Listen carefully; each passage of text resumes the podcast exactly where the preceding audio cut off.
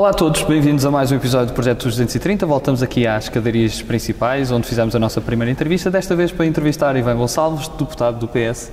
Muito bem-vindo. Boa tarde, obrigado. E começando desde já por falar de, da tua vida e começando pela tua infância naturalmente, quando é que tu começas a ouvir falar de política? Eu acho que sempre ouvi falar de política em casa. Eu não tenho, não tinha nenhum dos meus pais afiliado em nenhum partido político, mas a política sempre fez parte das conversas que nós tínhamos, de, dos meus interesses, dos interesses familiares. E, e, tive também algumas pessoas que acabaram, cada uma à sua, à sua maneira, aliás, três pessoas que na verdade já faleceram os três, mas eu tinha um. mas acabaram por moldar um bocadinho a minha formação política e o meu interesse. Eu tive um, quase um segundo avô que era um ex-militante comunista, que foi preso, esteve preso no Tarrafal e que, portanto, Uh, que me, grande parte das coisas que aprendi, também de algum pensamento de esquerda que aprendi por aí. O meu tio, da parte da minha mãe, que por acaso votava no CDS e que também, que também já faleceu, e o meu pai, que era uh, alguém que é óbvio uma referência, que é natural, não é? Mas que era simpatizante do Partido Socialista, não sendo militante, era alguém que, que, que era uma pessoa de esquerda, homem de esquerda, e que estava, e que mais importante até do que a parte da militância partidária, eh, foi alguém com quem eu também partilhei, discuti e aprendi muitos daqueles que são os valores de, do que é ser de esquerda e da, eh, daquilo que é uma matriz humanista que eu acho que é, está intrínseca em qualquer eh, no pensamento de esquerda e foi norteando a minha também aquilo, aquilo, que, aquilo que eu penso hoje, aquilo que faço. Agora, na verdade, eu não sei dizer quando é, que, quando é que tive esse clique. Eu, desde pequeno, que simpatizava com o Partido Socialista, desde pequeno pensava um dia hei de ser militante do Partido Socialista, quando tiver 18 anos.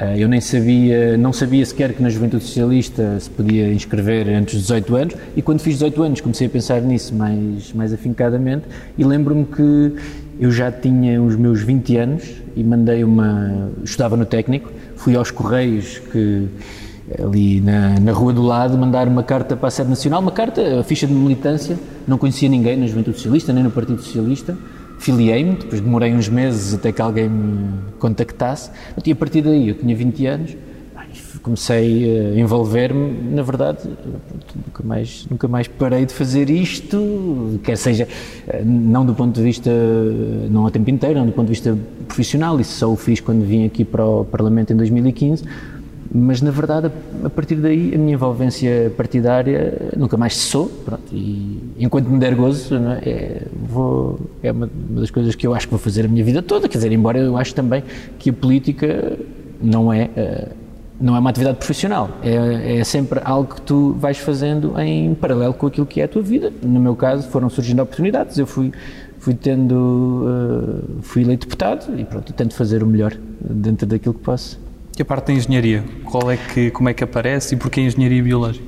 Eu confesso, eu, eu, desde pequeno que sempre gostei muito das ciências exatas porque eu sempre achei que era mais fácil. Que era mais fácil estudar matemática porque a matemática tem uma única resposta. E nas ciências sociais eh, eu era uma coisa que me deixava imensamente frustrado quando escrever, ter que escrever um texto e olhar para ele e cada vez que se revê um texto nós não cons conseguimos rever e ir melhorando esse texto. E portanto, há, um, há sempre um sentimento de frustração. E não sentia isso nas ciências exatas, porque há um problema para resolver, uh, resolvemos-lo e, e, temos o sentimento de ver cumprido. E, portanto, eu desde pequeno que sempre fui tendo alguma afinidade com as ciências exatas, com a matemática, sempre gostei muito de matemática. Curioso, as minhas duas disciplinas preferidas na escola eram a matemática e a história. Mas uh, fui, fui fazendo esse percurso, desde pequeno que tive, uh, inicialmente até entrei em Engenharia Informática, eh, porque era aquele curso que desde, que desde muito novo eu tinha, tinha em mente ir, eh, ir tirar. Depois foi-me foi despertando algum gosto pela genética e pela microbiologia e já depois de estar no, estudar no técnico soube que havia um curso que era uma engenharia e para mim a parte da engenharia também era importante porque gostava de ter um curso que tivesse uma tivesse um bom nível de empregabilidade, também procurando ter uma profissão. nunca pensei ser, quando me filiei na Juventude Socialista aos 20 anos, nunca pensei ser deputado aos 28. Nunca pensei fazer política a nível profissional. Portanto, a minha vida era, era estava intensamente focada em, em ser engenheiro e, e em cumprir essa, essa função. Mas já depois de estar no técnico, soube que existia o curso de Engenharia Biológica e mudei e pronto, e fui fazendo. E depois o contacto com a política já vem a seguir.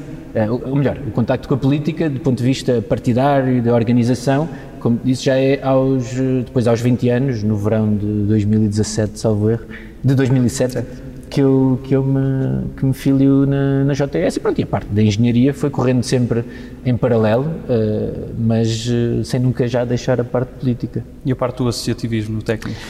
A parte do associativismo nasce eh, mais ou menos no mesmo, na mesma altura em que, em que, depois de me ter filiado na Juventude Socialista, comecei, na mesma altura, comecei-me também uh, ter algum interesse por aquilo que era o, mundo associativo no técnico. Fui também conhecendo outras pessoas. Eu lembro que o primeiro desafio que tivemos foi reativar o núcleo da Juventude Socialista no técnico. Não existia há cerca de 10 anos e, e que se andava constantemente em processo de reativação. E eu recordo-me que ter juntado alguns, uh, alguns outros estudantes do técnico que eu vinha saber que eram da juventude socialista, depois fomos cruzando contactos, de uma pessoa conhece outra e conhece outra, depois pessoas que se quiseram juntar.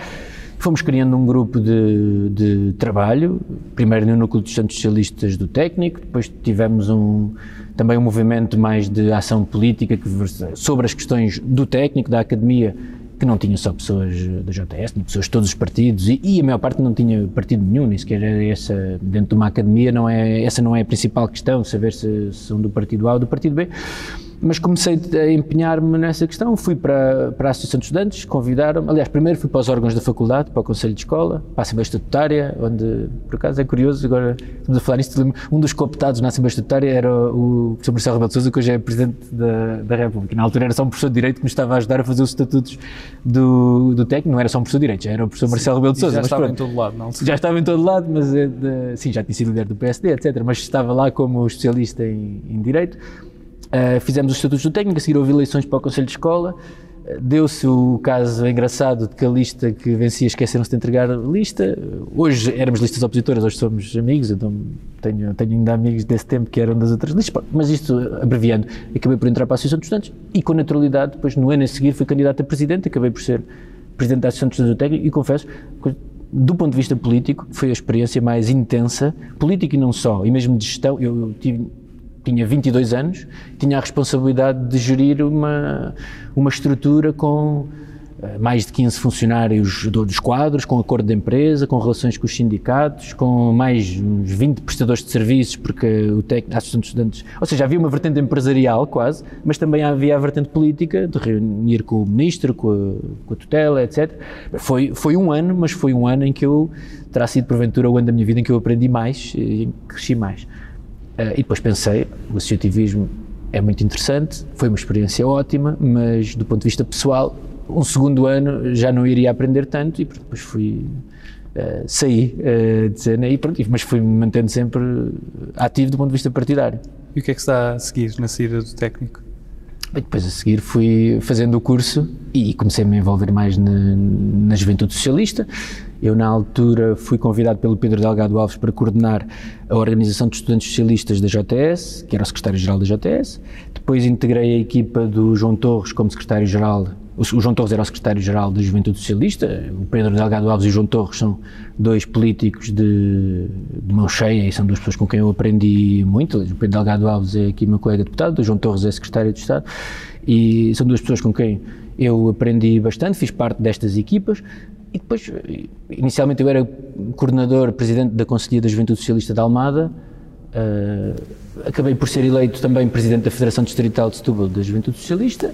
E em 2016 fui candidato a secretário-geral da JTS e pronto, acabou por ser um percurso as coisas foram todas uh, com alguma com alguma naturalidade não foi não, nunca tive nenhum percurso pensado fazer A ou B mas à medida em que as oportunidades vão surgindo nós vamos trabalhando nos vamos empenhando fui sempre tendo muito gosto naquilo que fui fazendo e pronto fui, fui eu, quando fui eleito secretário-geral da JS já era aqui deputado no Parlamento fui eleito em 2015 nas listas de Setúbal eu era o oitavo lugar uh, na lista de deputados o Partido Socialista elegeu sete depois uh, formámos governo com, com, o apoio dos partidos de esquerda e pronto, e desde em 2015 o percurso que seguiu foi esse, mais, mais público até, na, na juventude socialista.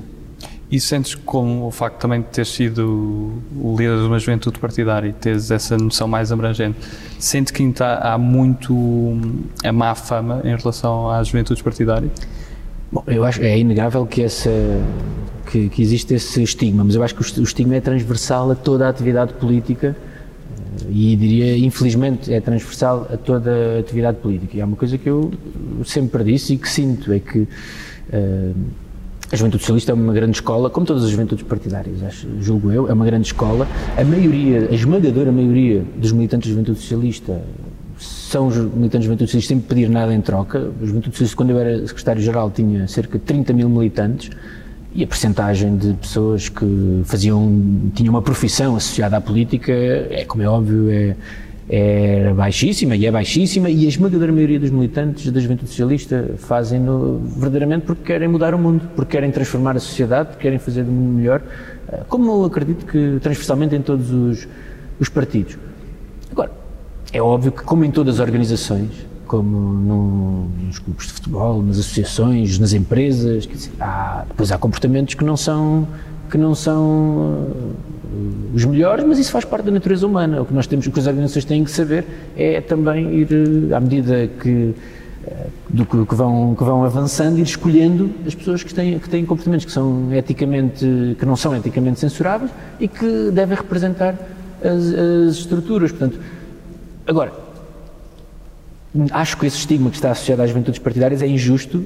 Eu nunca eh, acho que alguns dos vícios os partidos políticos têm-nos, mas têm sempre mais do que as juventudes partidárias. Ou seja, não, não, acho que é um estigma injusto que se associa aos jovens algumas más práticas que estão associadas à, à vida partidária, porque nos partidos, e eu também sou dirigente partidário hoje, eh, sou presidente de uma conselhia, e habitualmente Uh, esses vícios que existem, existem sempre a maior número no partido do que numa juventude partidária, mas pelo contrário, muitas vezes a militância na juventude partidária até é mais, uh, mais abnegada e, portanto, acho que esse estigma é injusto, mas existe e nós temos que trabalhar para contrariar.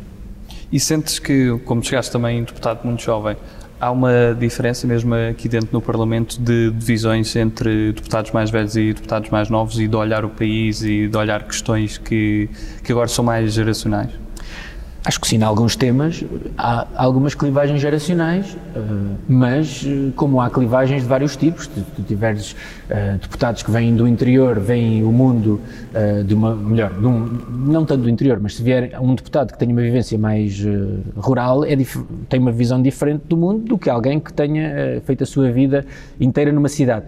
E isso é positivo, ou seja, o Parlamento é suposto ser o sítio que representa o país e que apresenta o país como um todo. Aliás, eu acho que um dos problemas que nós temos neste momento é que uma faixa grande do país, a, zona interior, é subrepresentada no Parlamento pelo facto de ter menos eh, população. Ou seja, o, o fator territorial não é tão contemplado na forma como, como nós uh, elegemos os nossos deputados, ou na proporção com que elegemos os nossos deputados. Essa, essas diferentes experiências, o facto de teres uh, deputados que são jovens, deputados que vêm de, que têm certo tipo de vivência, outros que são mais velhos, têm outro tipo de vivência, é fundamental para ter um Parlamento que é aquilo que deve ser, que é um, uma Câmara de representação do país real.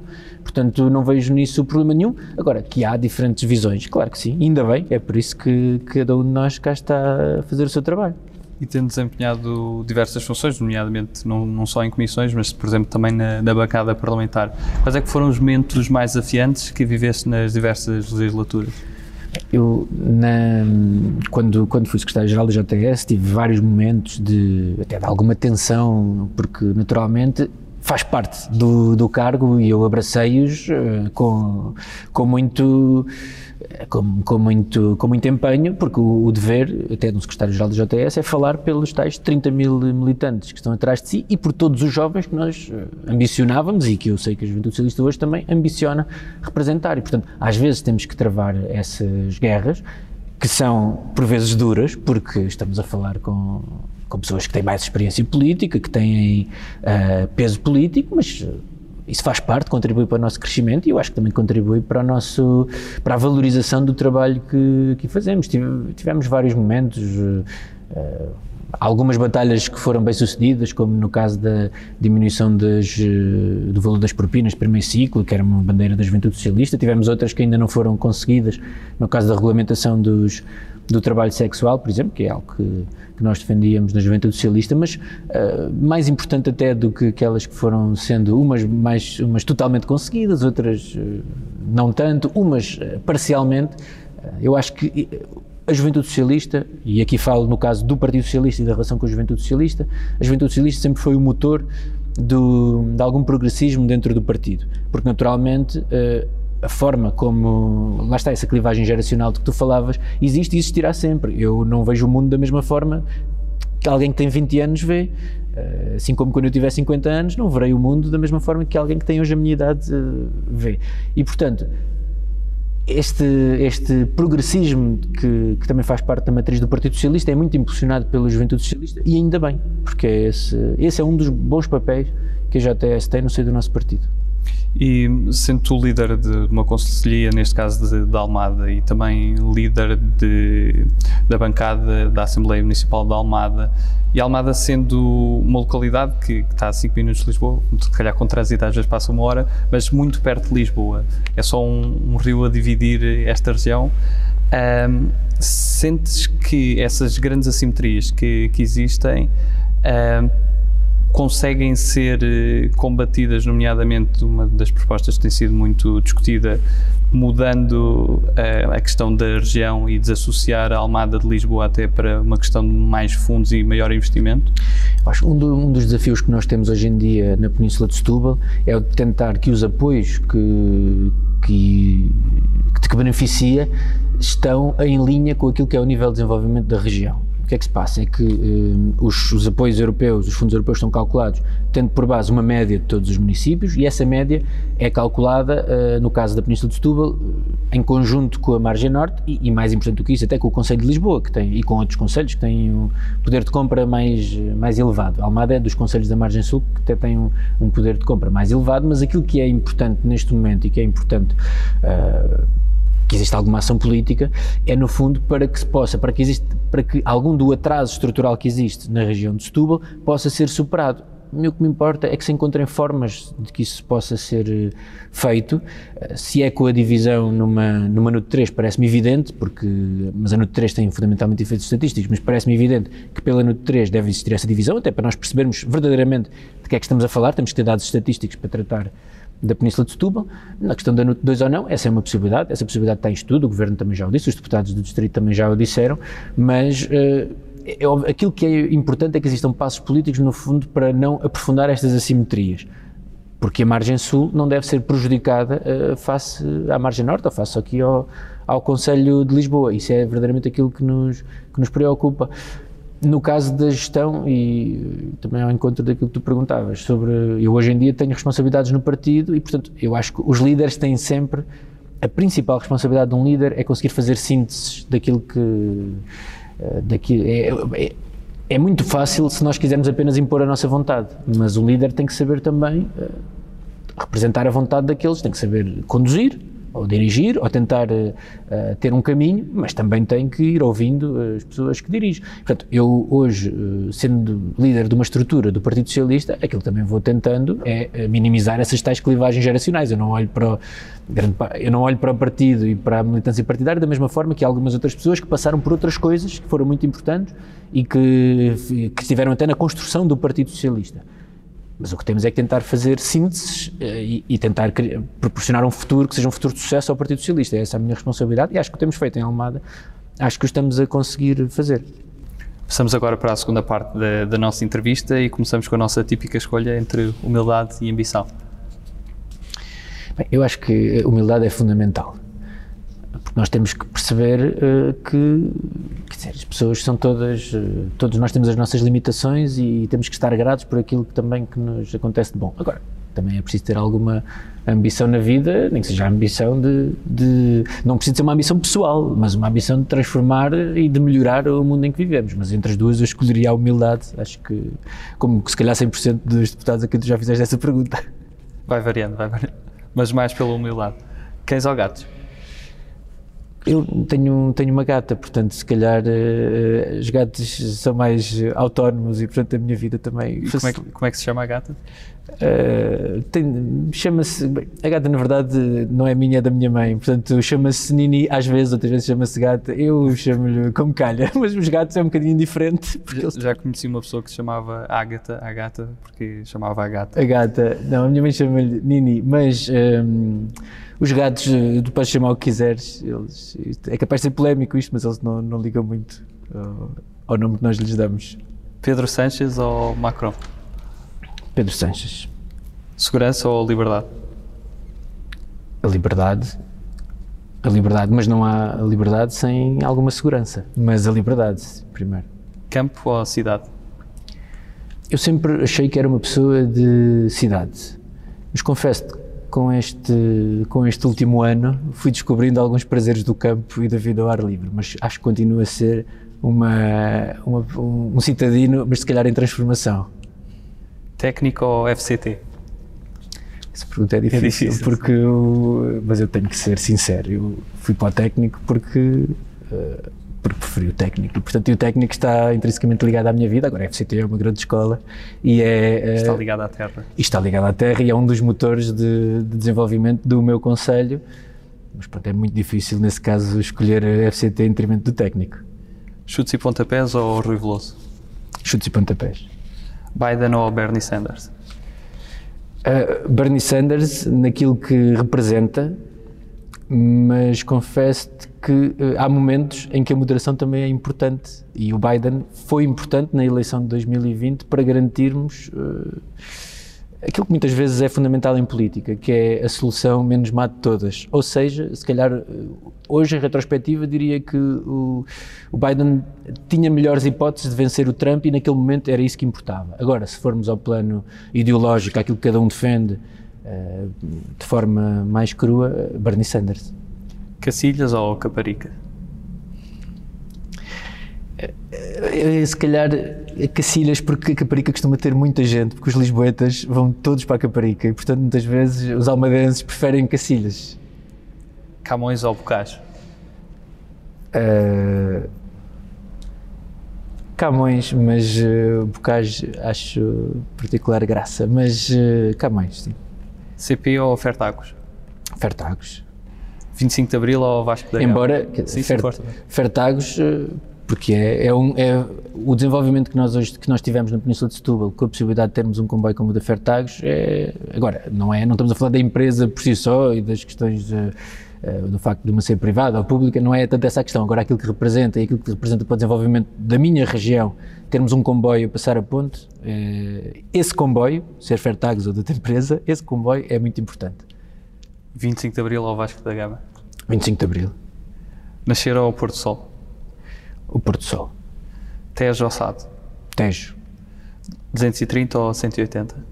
230. Porque se eu percebo bem onde é que queres chegar com a pergunta, eu acho que uh, os 230 são o que nos garante que o nosso país todo, nas suas várias uh, dimensões, é representado e nas suas várias tendências. Por 180, aquilo que beneficiaria era ainda maior concentração nos territórios de alta densidade populacional e uh, prejudicaria os partidos mais pequenos, que também são importantes aqui no Parlamento. Portanto, é essa a questão entre os 230 e os 180, os 230.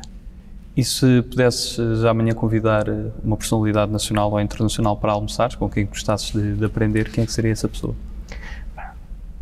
Eu acho que eu, eu, tenho alguma resistência em idolatrar pessoas, porque hum, toda a gente faz coisas boas e coisas más. Há sempre, há claro que há pessoas que fazem muitas coisas boas, mas ninguém, eh, toda a gente faz parte da dimensão humana. Não, dificilmente encontraria um político, um político ou outra figura qualquer em que, que eu dissesse que, que me revejo totalmente, mas correndo o risco de ser de ser até um bocadinho clichê, mas eu acho que dos, das figuras atuais que temos, o Obama claramente é alguém que inspira o trabalho que nós vamos aqui fazendo.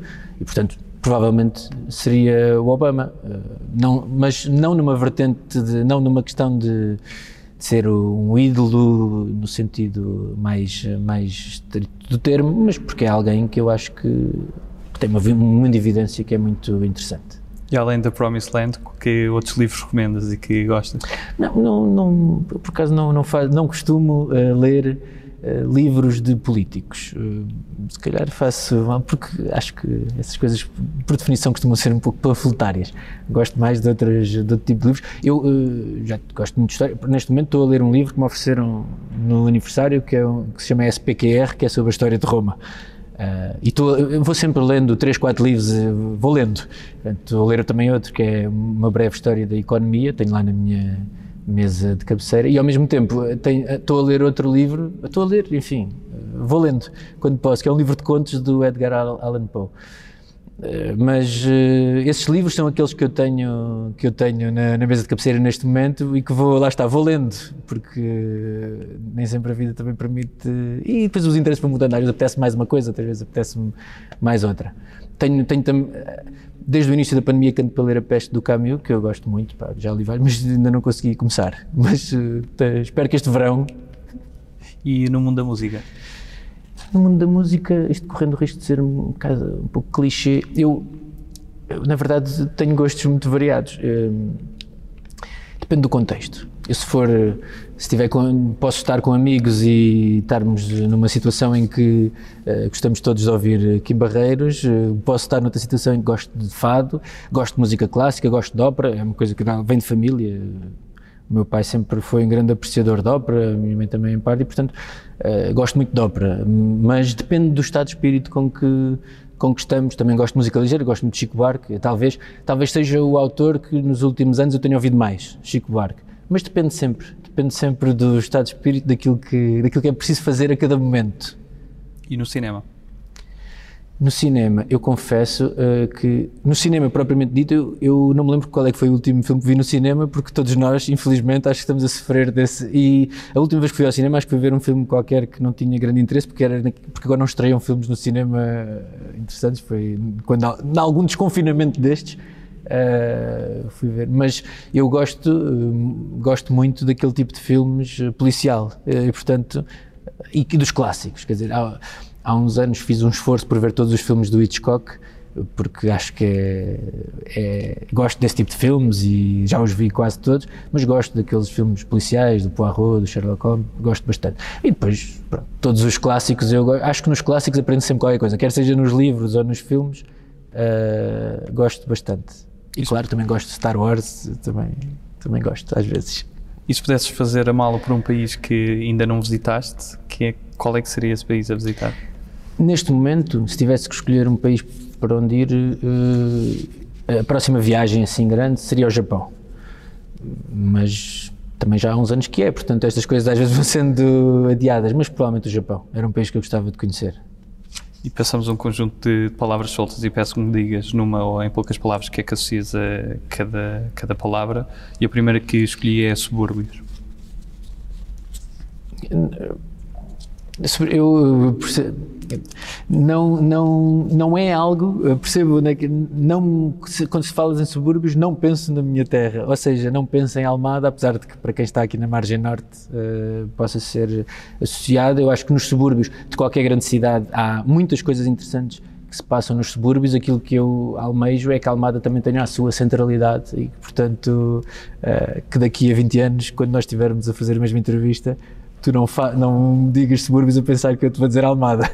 Sim, e que às vezes tem essa conotação mais pejorativa. Sim, não, mas não, porque acho que para quem vive em Almada não reconhece Almada como sendo um subúrbio, mas claro que é um subúrbio de uma grande cidade, mas tem que adquirir uma centralidade nova e é isso, isso faz parte também do projeto do Partido Socialista para Almada.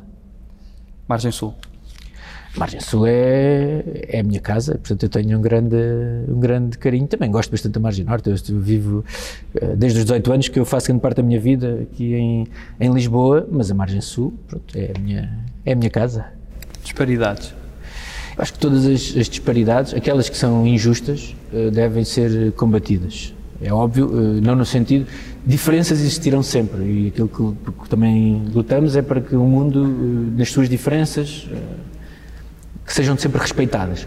Disparidades, quando elas se traduzem em desigualdades, acho que é o dever de qualquer homem de esquerda e qualquer mulher de esquerda é combatê-las para termos um mundo mais justo. Camaradas.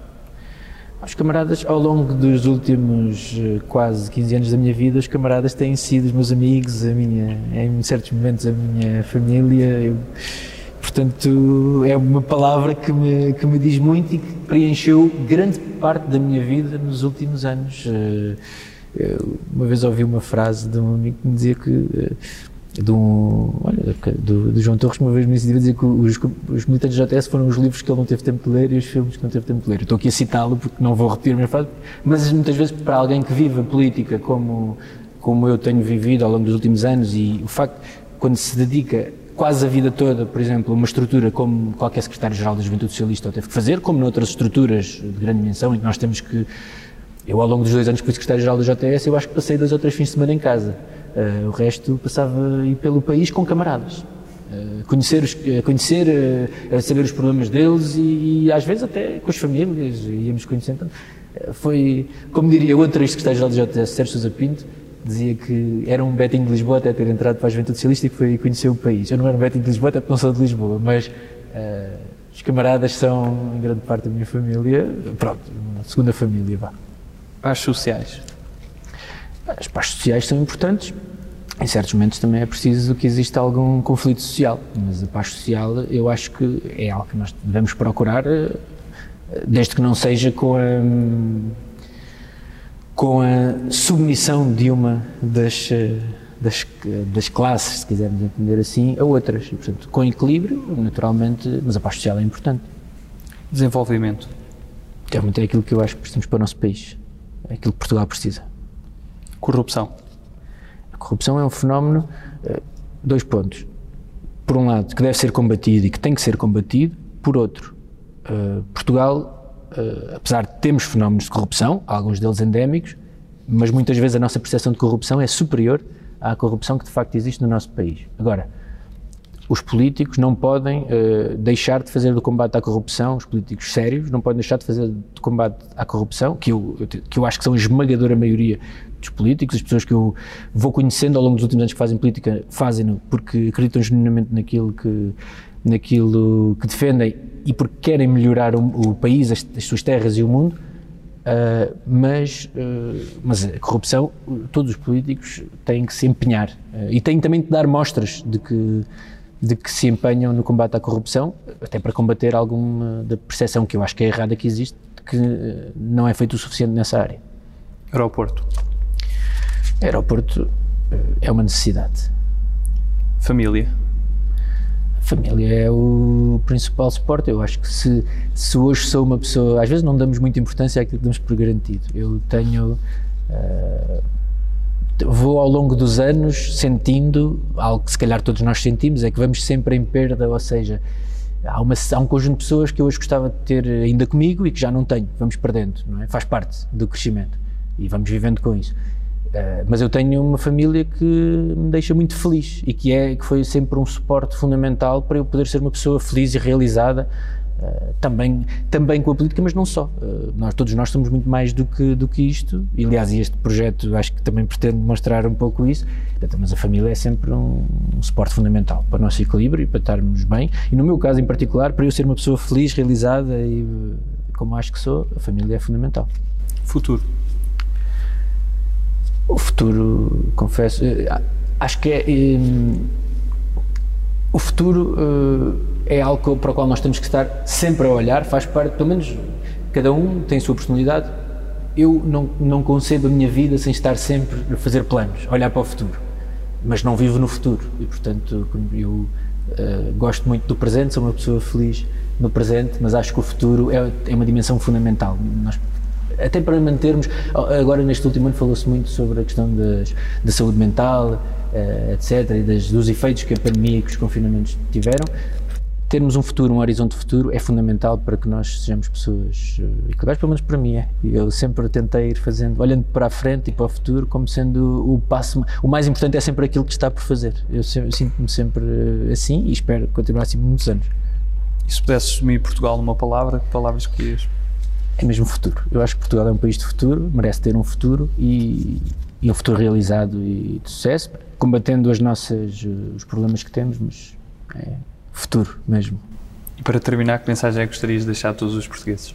Eu acho que a mensagem que eu acho fundamental para alguém que está nas funções em que eu estou hoje em dia é de que não há nenhuma sociedade com pessoas que não tenha política. A política hoje tem uma carga que é absolutamente negativa, não é absolutamente, mas que é negativa, mas a política é fundamental. A política, enquanto arte de gerir a coisa pública, é uma dimensão fundamental das sociedades. Não há nenhuma sociedade em que não exista política. E, portanto, a política e os políticos são melhores quanto mais informados, quanto mais esclarecidos as, eh, as pessoas são, especialmente num sistema como aquele em que nós vivemos, que é aquele em que nós acreditamos, na democracia, eh, mas a democracia só funciona se nós eh, se houver esclarecimento, conhecimento, e essa é a melhor forma de facto nós combatermos depois as soluções fáceis, os populismos que que apresentam soluções fáceis para problemas que são absolutamente complexos. Se há coisa que a vida e a experiência política me têm ensinado é que raramente há problemas, há soluções fáceis para os grandes problemas que nós, enquanto sociedade, temos que enfrentar. E, portanto, esta dimensão, que infelizmente, e ao contrário daquilo que nós podíamos achar quando nós pensamos em qualificar o país, eh, nós pensamos numa democracia mais esclarecida e mais qualificada também, e isso, uh, aquilo que temos assistido um pouco por todo o mundo, é que não é tanto assim. Portanto, a dimensão de acreditar na política, tentar fazer a diferença, de escrutinar os políticos, obviamente, mas fazê-lo de uma forma construtiva e não procurando o soundbite e as soluções fáceis, eu acho que é fundamental para que nós possamos ser, lá está, um país com futuro, um país mais realizado, um país mais qualificado. E isso não se fará sem política. Uh, e também não há política sem partidos políticos, não há política sem instituições como esta em que nós nos, uh, nos encontramos. Eu acredito nas instituições, acredito que as instituições também têm que fazer muito trabalho, mas uh, grande parte disto também passa por nós, por existir mais uma percepção uma, daquilo que se faz, daquilo que se faz de bem e uma percepção esclarecida daquilo que é política. Ivan, muito obrigado pela tua participação. Obrigado, eu. Foi um gosto. Obrigado a todos lá em casa, um abraço especial para o Distrito de Setúbal. Continuem a acompanhar as restantes entrevistas aqui aos 230 deputados da Assembleia da República. Até à próxima.